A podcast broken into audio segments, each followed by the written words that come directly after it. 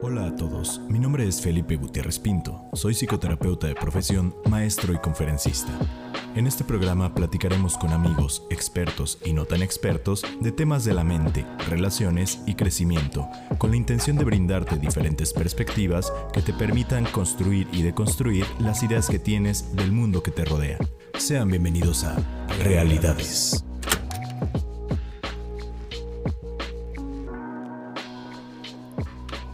Hola a todos, sean ustedes bienvenidos a un episodio más de Realidades. Buenos días, tardes, noches, dependiendo del horario que nos están escuchando.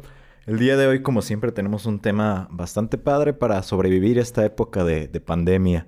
El tema del día de hoy es la importancia de recibir. Y no me encuentro solo, afortunadamente me encuentro con una gran persona en todos los sentidos. Él es Enrique Pacheco. Enrique es psicólogo y conferencista de altura. Enrique, ¿cómo estás? ¿Qué tal, Felipe? Muy buenas tardes, noches, días, el horario que sea para todos nuestros radioescuchas, ¿verdad? Por así decirlo. La verdad es que estamos excelentemente bien, eh, viviendo esta cuarentena enclaustrados, pero al tiro. Aquí estamos, muy contento de estar contigo. Excelente, muchas gracias. Pues les platico un poquito. Enrique y yo somos amigos desde hace mucho. Yo siempre he dicho que él fue mi primer amigo de la universidad, ahí en la Facultad de Psicología.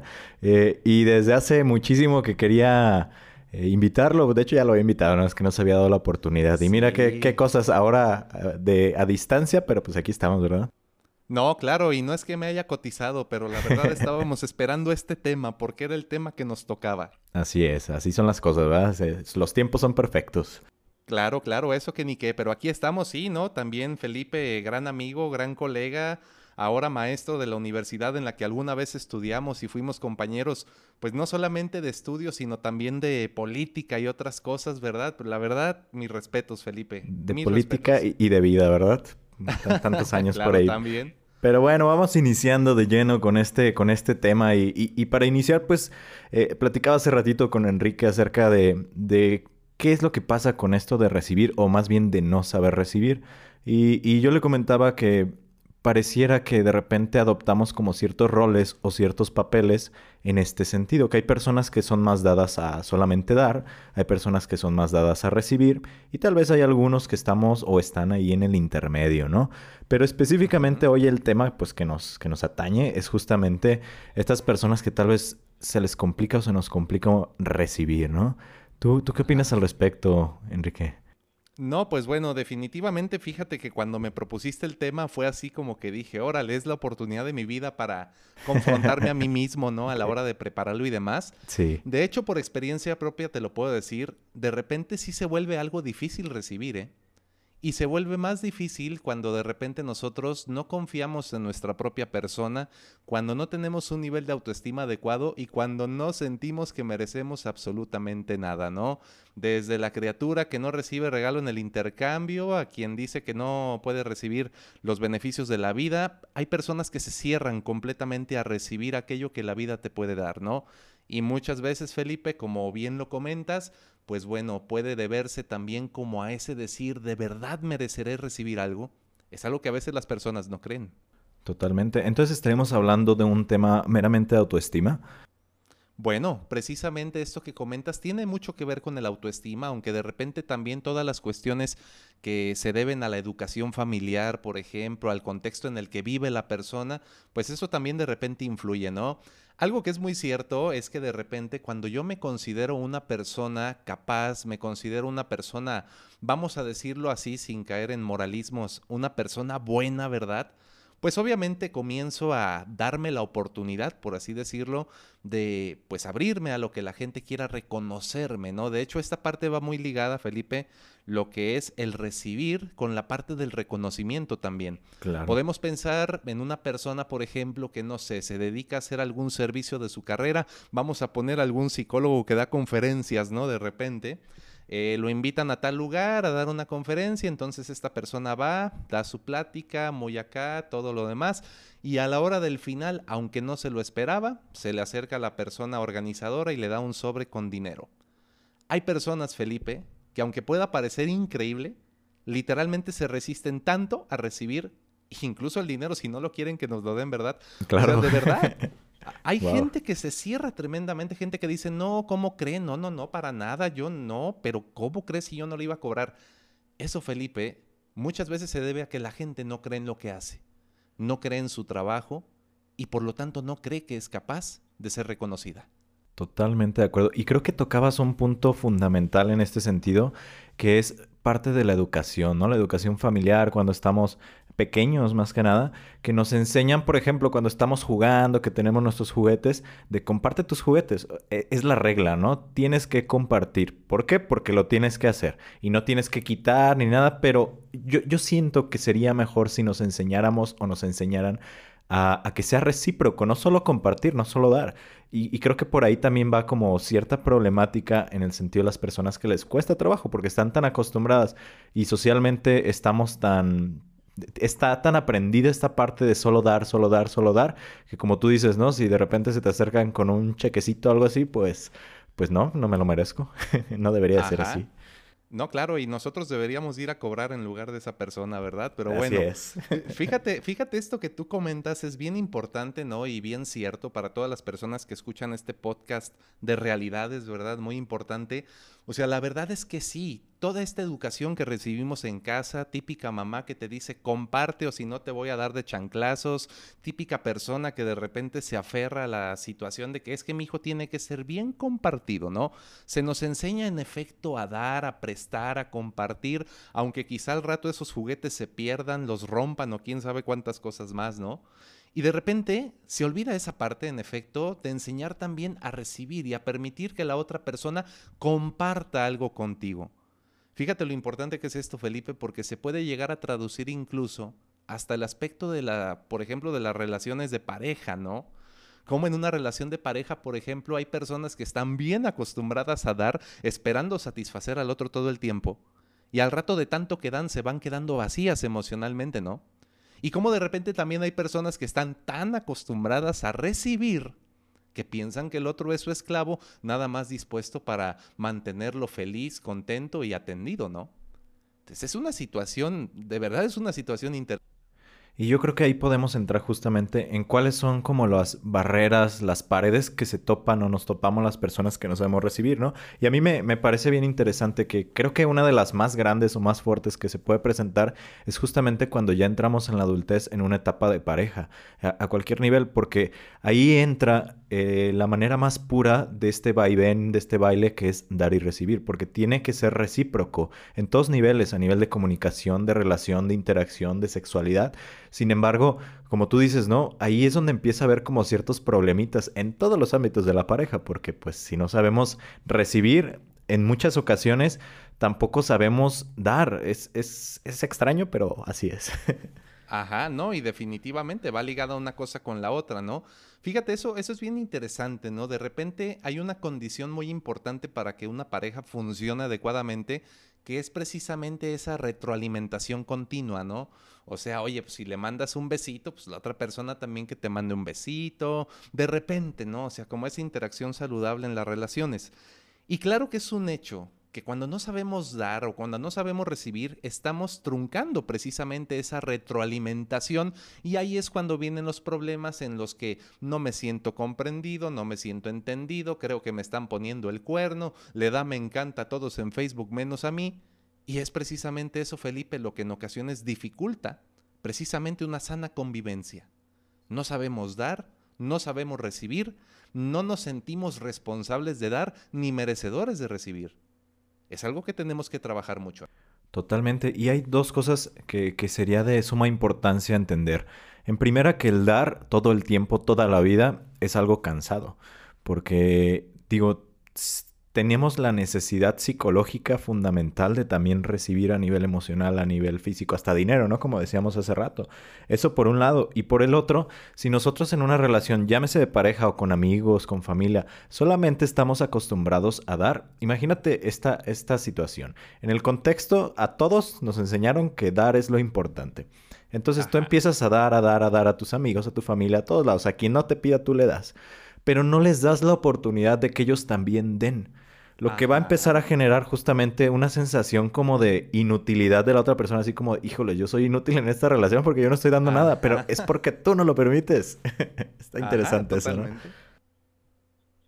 Totalmente. Y eso que tú comentas, fíjate qué, qué interesante, ¿no? Ahorita me recuerdas esas típicas frases de viejita, ¿no? Que de repente nos meten en la cabeza, que por un lado, bueno, pueden tener cierta lógica, ¿no? De repente se nos dice es que hay que aprender a dar sin esperar recibir, ¿no? O hay que dar hasta que duela, aunque suena medio claro. eso, pero, o sea, definitivamente, se nos enseña mucho esta cultura de entrégate, entrégate, entrégate, entrégate, entrégate. ¿Y para cuándo esta parte también de recibe, no? que en efecto esto tú que dices es muy cierto, o sea, es muy, eh, muy importante en el sentido de que si no sabemos recibir, pues también le estamos dando a la otra persona esa sensación que tú comentas. Y fíjate cómo esto también influye dentro de la vida sexual, por ejemplo.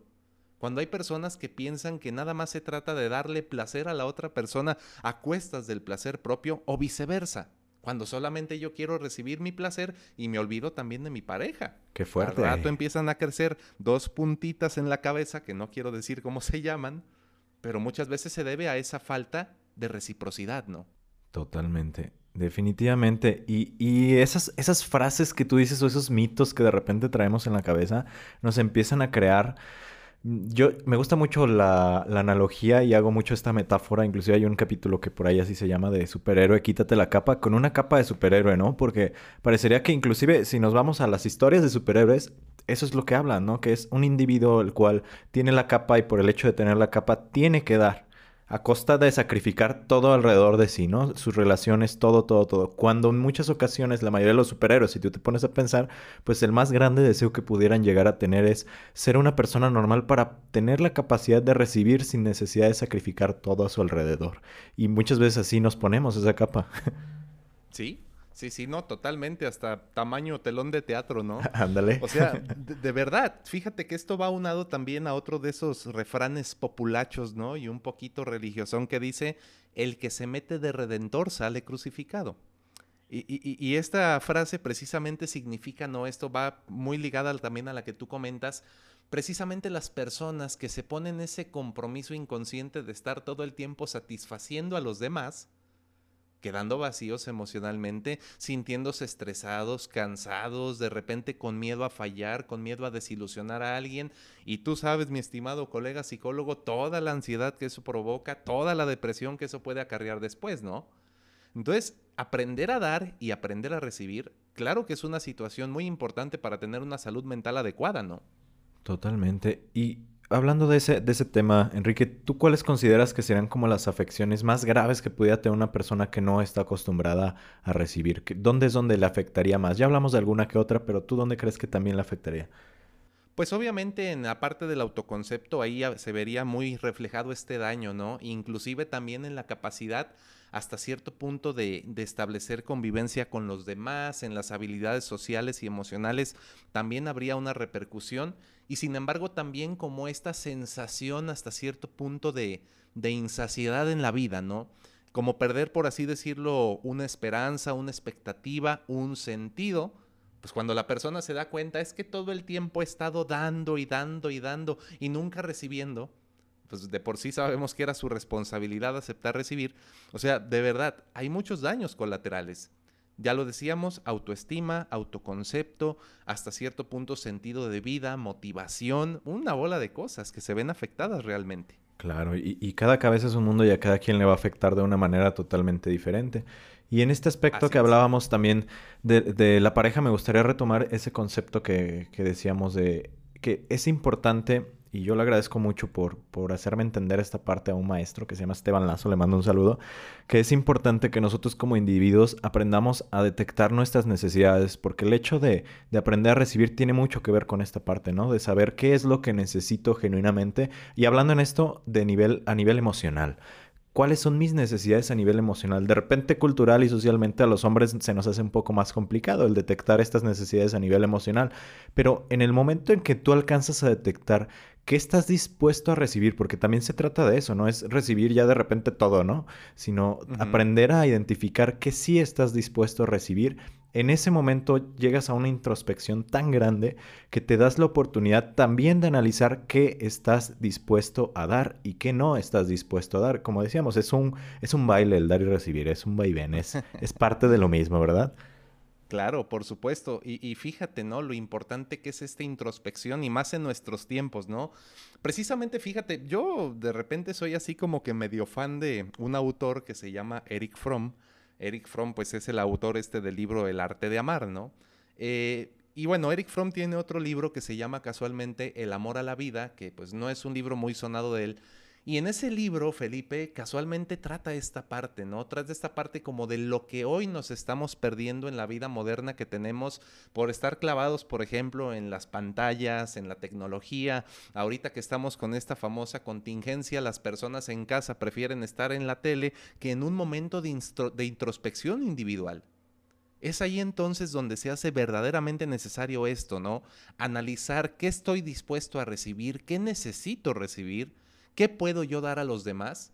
Y también darnos cuenta de lo que hemos recibido hasta el momento y de lo que hemos dado hasta el momento.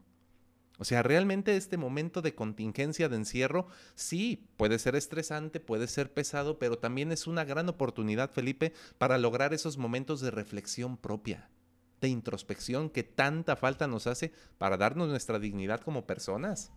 Totalmente de acuerdo. Y no solo estos momentos, todo momento debe de ser para eso, ¿no? Debería. Pero podemos aprender desde ahorita. no, claro, totalmente, ¿no? Y ya cuando salgamos de la cuarentena, a lo mejor con unas heladitas, aguas frescas, podremos introspeccionar mejor, ¿no? Eh, claro, claro. Muy bien, Enrique, pues me encanta, me encanta la manera en la que lo, transmites. Me gusta mucho que tienes muchas frases, fíjate, no me acordaba, pero eso, eso me encanta. Es, es, como escuchar a, a mi familia, es muy dicharachera de repente mi familia, entonces muy cercano a esto. Pero ah, entonces, Enrique, vamos dejándoles a los, a los que nos están escuchando algunas recomendaciones. Si tú ya identificaste que te cuesta trabajo recibir, ¿qué, qué podemos hacer? ¿Qué, ¿Qué, se te ocurre que les podemos dejar como, como introspección, como recomendación? Correcto, mira, yo creo que es muy importante, Felipe, primeramente, o sea, sí hacer este momento de introspección personal en el cual precisamente, bueno, tratemos de darnos cuenta de, primeramente, de los logros que hemos tenido en nuestra vida, para que esos logros sean como pequeñas dosis de motivación y nos ayuden de alguna manera a consolidar nuestra autoconfianza, ¿no? Nuestra autoestima, esa capacidad de tener un buen autoconcepto. Porque una persona cuando tiene un buen, un buen autoconcepto, perdón, hasta me trabo de la emoción del tema. o sea, de verdad, cuando una persona logra darse cuenta de lo mucho que vale, es ahí cuando permite entonces y se siente merecedora de recibir también cosas positivas en la medida en la que da también cosas positivas, ¿no? A la vez se trata entonces de creer en mí, creer que merezco ser feliz, creer que merezco recibir cosas buenas, creer que merezco el éxito, que es lo que a mucha gente le hace falta hoy en día, esa mentalidad de que merecemos triunfar. Por un lado entonces es esta parte, reflexionar personalmente, Incluso podemos aplicar la típica técnica narrativa, ¿no? De escríbete una carta en la cual te reconozcas lo bueno que tienes, en la cual escribas lo que te gustaría que los demás te dieran. Y que de una forma humilde, pues por supuesto también nos pongamos a pensar los otros que necesitan que yo les dé. Y en la medida que doy, también permito recibir cosas. Más que cosas, vamos a decirle emociones positivas, pensamientos positivos, críticas constructivas, cosas por el estilo, ¿no?